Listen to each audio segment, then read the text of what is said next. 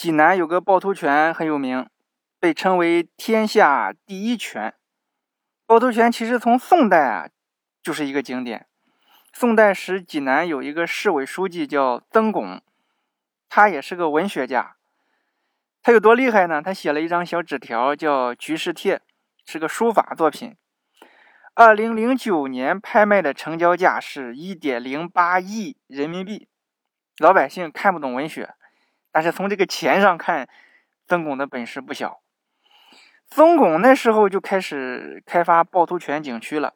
以前趵突泉附近还很荒凉，曾巩就在趵突泉边修建了洛源堂，干啥用呢？就是趵突泉边的民宿啊，让来看趵突泉的人可以有地方歇脚，这样大家就更喜欢趵突泉了。朝花夕拾杯中酒，寂寞的我在风雨之后。后来大约到了元朝，趵突泉边开始有商业区，各种旅馆、小吃街啊一应俱全，因此这个民宿的作用就不大了。另外，元朝它推崇道教，据史料记载啊，全真教的丘处机啊，真有这么个人。丘处机去跟成吉思汗讲过道，成吉思汗还很认可，就命他呢主管天下的道教，因此道教在元朝很盛行。那么这个洛元堂就改了吕祖庙，供奉的是道教的老祖吕洞宾。吕洞宾大家都知道啊，八仙过海，八仙之一，他也是一个真实存在的人。他是唐朝人，老家是山西运城的，他是全真派的祖师。吕洞宾当过官，后来厌倦官场啊，散尽家财帮助穷人，做过很多好事。后来经过汉钟离点化，成了神仙。还有一句话，我们也比较熟悉。那就是“狗咬吕洞宾，不识好人心”。这句话有很多传说故事，起码十多个版本。我这就说两个比较简短的。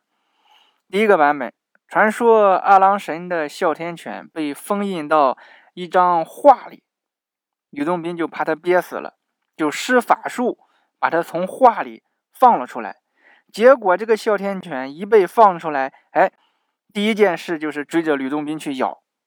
这就是狗咬吕洞宾，不识好人心。哈哈，还有一个传说，说有一个人跳河自杀，被吕洞宾看见了。吕洞宾赶紧去救人啊，可惜还是晚了一步。把人救上来时，这个人的心脏就已经不跳了。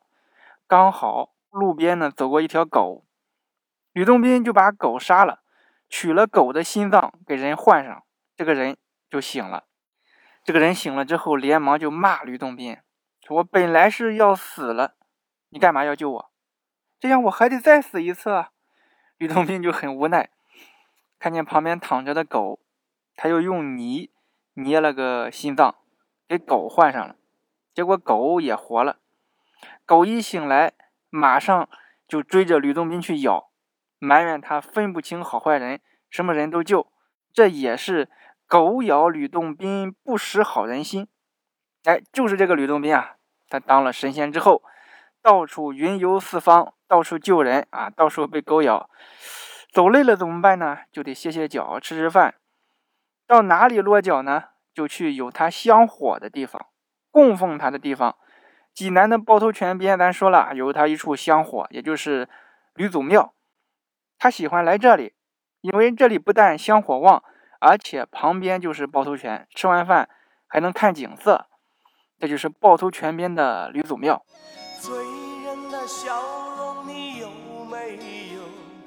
大雁飞过菊花插满头镜头一转，再说一个人叫元好问。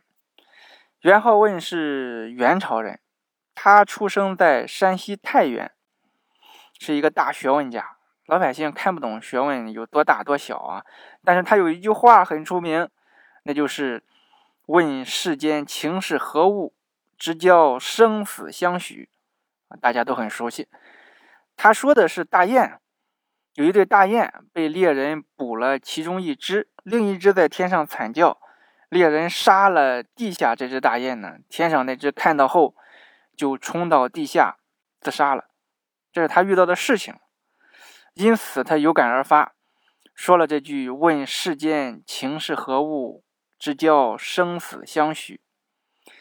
话说元好问这天在街上走来了一个老道，身后背着宝剑，手里拿着拂尘，两眼放光，过来就跟袁浩问打招呼：“你好。”袁浩问说：“你好。”老道说：“听说先生有盖世的才学呀，我有几个问题想请教一下，不知道能否赐教啊？”袁浩问：“那是喜欢交朋友的人啊，他能错过这个机会吗？”他说：“哎呀，道长言重了。”小生不才，承蒙道长抬爱。来，我们去前面酒楼，边吃边聊，如何？两个人就进入酒楼，饭菜上齐了。然后问，仔细打量这个老道，发现老道一派仙风道骨啊，气质不凡，只是腿上绑着绷带。老道 难堪的笑了笑，哎，指着绷带说：“哎，这被狗咬的啊，无伤大雅。”老道接着说。我是山西人，听说你也是山西人，我想有困难就找老乡吧。我最近遇到了个难题，和一个朋友对对联啊，他出了个上联，我对不出下联，还请先生指点一下。袁浩问说：“哦，对对联，道长请讲，小生愿意一试。”老道说：“先生请听这个上联啊，小老鼠偷吃热凉粉。”嘿嘿，袁浩问捂着嘴笑了。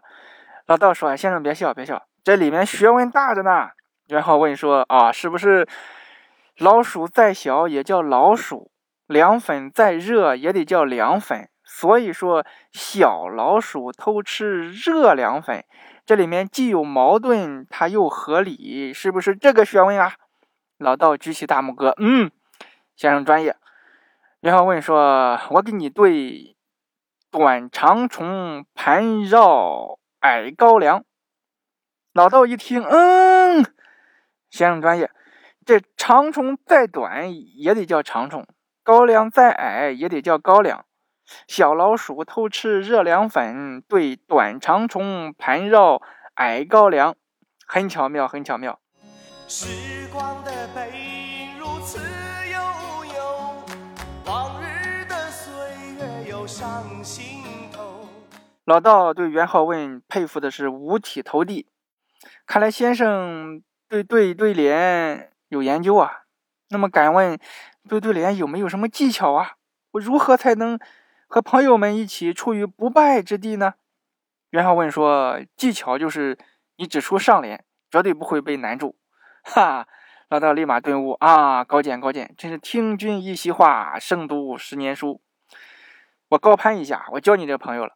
我在济南趵突泉边有住所，你要是到了济南，一定要找我，一定要找我，一定要找我。袁浩文说：“好的，好的，一一定一定。”我也交了你这个朋友了。啊，说完，两个人很开心的就分别了。哎，多少年后，袁浩问真的就路过济南，他早听说过济南有个趵突泉，他就去看了看。不过他把老道给忘了，他在趵突泉边租了个客栈住下。